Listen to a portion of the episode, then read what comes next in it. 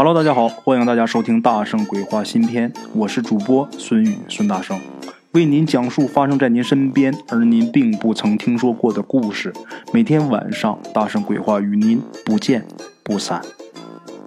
OK，各位老铁们啊，大家好，我是孙大圣，今天给大家带来咱们这个故事呢，依然是发生在我们民国时期的这么一个故事啊。当时我们国内啊，军阀混战，外面乱得很。出门的人呐，自然也要加倍小心。故事的提供者，他的太爷爷，当时呢年龄才二十来岁，然而啊人已经很老练了。他呢在某个铺子里边当学徒，发生故事的时候已经出师了。啊，发生这个故事的时候，他是第一次跟两个师兄出门去南方办货。啊，那么当时啊还不讲究坐火车呢，都是赶着大车呀。两个师兄都四十多岁，他二十来岁啊。这两位师兄是很有经验，一路啊也很照顾他。走着走着出事了，出什么事了呢？他们常走的那条路啊，正赶上打仗，过不去人。这仨人一商量，绕吧，怎么呢？你走远点怎么也比上战场强啊！啊，这么一天呢，他们走到一个地方，这地方很偏僻。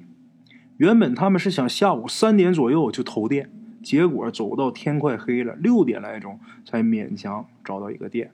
可见这地方啊是多么的荒凉。说是店呐，其实就是几间屋子，住的都是土炕、大通铺啊。除了他们也没有别的客商。在这荒郊野岭的，也没有什么好挑剔的，能有这么一个地方遮星蔽月就行了啊。但是奇怪的是什么呀？他们一进店啊，招呼客人的人，也就是店主啊，总是不停的打量咱们鬼友他太爷爷的一个师兄，啊，就是那两个四十岁左右的师兄其中的一个。这店主啊，是一个五十来岁的一个男人，他总这么注视着另一个男人，就总给人一种怪怪的感觉，啊，他们仨人呐，留了一个心眼儿，没想到啊。没一会儿，这店主进来送水，送完水之后还没走，一直在那儿盯着他的师兄。等他们三个人都已经擦完脸了，这店主啊还一个劲儿看那师兄。这时候啊，不光看，而且还往下掉眼泪。他那位师兄就很奇怪，就说：“掌柜的，您认识我？”这店主说：“呀，不认识。”那你干嘛看着我哭啊？我呀，看你是个忠厚人，背井离乡的出门在外，哎，我看你这就要死了，我觉得可怜呐。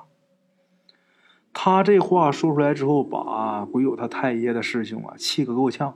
怎么我就快死了啊？他肯定不信呐。不但他不信这话，就连鬼友他太爷爷和另一个师兄也不信啊。这时候掌柜的说：“您别恼。”我给您说明白吧，我们这儿啊闹妖怪，怎么回事呢？从去年开始啊就开始闹，只要是啊谁发现他左眉上面有一寸左右这个地方忽然间出现一个红印儿啊，那就是啊这妖怪已经把他给预定了，当天晚上必然是要被吃的。一开始的时候啊，我们大家也都不认命。谁家里如果发现有红印儿的人呐，也有请法师的、请和尚的，但都没有效果。反而啊，这人死多了以后啊，大家也就认了。好在呀，这妖怪吃人他不频繁，十来天吧吃一个。在这附近住的有点能力的呀，都跑了。剩下的呀，多是老弱病残。这仨人啊，听完这个客店掌柜的说完之后，那也是吓得一愣一愣的呀。这店主又吩咐了：“哎，晚上啊，这个有印记的这位啊，他要出门的话，您二位啊，千万别跟着，跟着啊也是白白送死。”说完之后，店主把这门一关。人出去了，啊，叹了口气，摇摇头走了。等店主出去之后，鬼友他太爷爷很着急，年轻嘛，啊，这可怎么办呢？是吧？那俩师兄啊，年龄大一点的就说呀：“嗨，未必是妖怪，恐怕呀，这店主他不怀好意。今天晚上睡觉的时候啊，必须惊醒一点。”说着呀，那哥俩啊，这晚上他俩都没睡觉。只有鬼友他太爷爷那时候年轻啊啊，熬不住了，睡着了。他就觉得呀，这床边有人拉拉扯扯的。正睡着呢，他觉得这床边有人拉拉扯扯的，他赶紧一个翻身起来啊。这时候只见一个师兄被另一个师兄推倒在地上啊，另一个也就是这个脸上有印记的那位，这时候已经出门了。他赶紧起来啊，把这个被推倒的给扶起来。这俩人呢，起来之后就追那个有印记的师兄啊，他却走得很快呀。店主这时候也被吵醒了，但是店主可不敢出屋，在屋里边是一个劲儿的招呼他们俩：“你们快回来！”这俩呀，他俩也不听啊。在追的路上，呃，他师兄告诉鬼友他太爷爷，就说啊，俩人刚才正说着话呢。忽然间，另一个师兄啊，眼睛就直了，起来之后就往外走。他赶紧拦着呀，可是对方力气太大，啊，正常的时候绝没有这么大力气，一把呀就把他给推倒了。然后呢，鬼友他太爷爷就醒了。刚才就是这么一过程。前面的那师兄啊，一直在走，但是啊，走的比后面这俩跑的还快。就眼看着他们之间的距离是越拉越大，啊，他俩只能是用尽力气去追。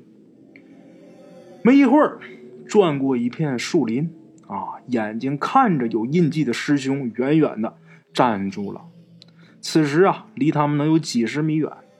他俩呀，一看站住就好，啊，赶紧努力去追。但等他们跑不到十来步的时候，他忽然间发现啊。从他这位师兄脚的旁边的土里边钻出来一个人，这人呢身量不高，按咱们现在话说也就不到一米五，看着还很瘦啊。有印记的那位师兄，他身高可将近一米八呀。从地底下钻出这东西，整个啊这个身体就扑到他的师兄身上，虽然离得比较远。但是鬼友他太爷爷他们也能看得出来，那东西是扑上去就咬。师兄大声惨叫。本来呀，鬼友他太爷爷是想过去救他的，但是不知道怎么搞的，心里边忽然间极度的恐惧，吓得是转身就跑。啊，他身边的这师兄啊，也比他好不了多少。他这一跑，他那师兄也跟着跑。背后呢？有印记的那个师兄啊，惨叫了几声之后就没有声音了。他俩呀，连回头看看都没敢。次日天明，第二天天亮，这个店主召集呀几个村民，跟鬼友他太爷爷，还有那个剩下的师兄，一群人去这个惨案发生的地点。到那儿一看，这个人呐已经被吃的只剩下两条腿了。鬼友他太爷爷俩人大哭一场，请众人呐帮忙给安葬了。由于当时是乱世，出门在外啊，死在外边，回去之后跟柜上一说，柜上啊给死者家属发点抚恤金，这事儿也就算了，也没有什么警察跑过去破案之类的啊。话说又过了两三年，鬼友他太爷爷的掌柜的在茶馆。听到了一个消息，什么消息呢？就是他们出事的那个地方，在茶馆喝茶的啊，某个人的亲戚就是那个地方的人。据他们说，这两年呢，有两个军阀在那儿打仗，这两个军阀的武器装备啊，算是比较好的，还有大炮。大炮一顿轰，然后啊，双方交战。打完了之后啊，军阀你败我胜，这跟老百姓都没有什么关系。啊，唯一好的一件事是什么呢？就是战事过后，大家发现野外有一只被炸死的兔子。那么说炮弹把兔子给炸死了，有什么稀奇的？稀奇，这只兔子可大，有多大呀？这只兔子得有一米多长啊！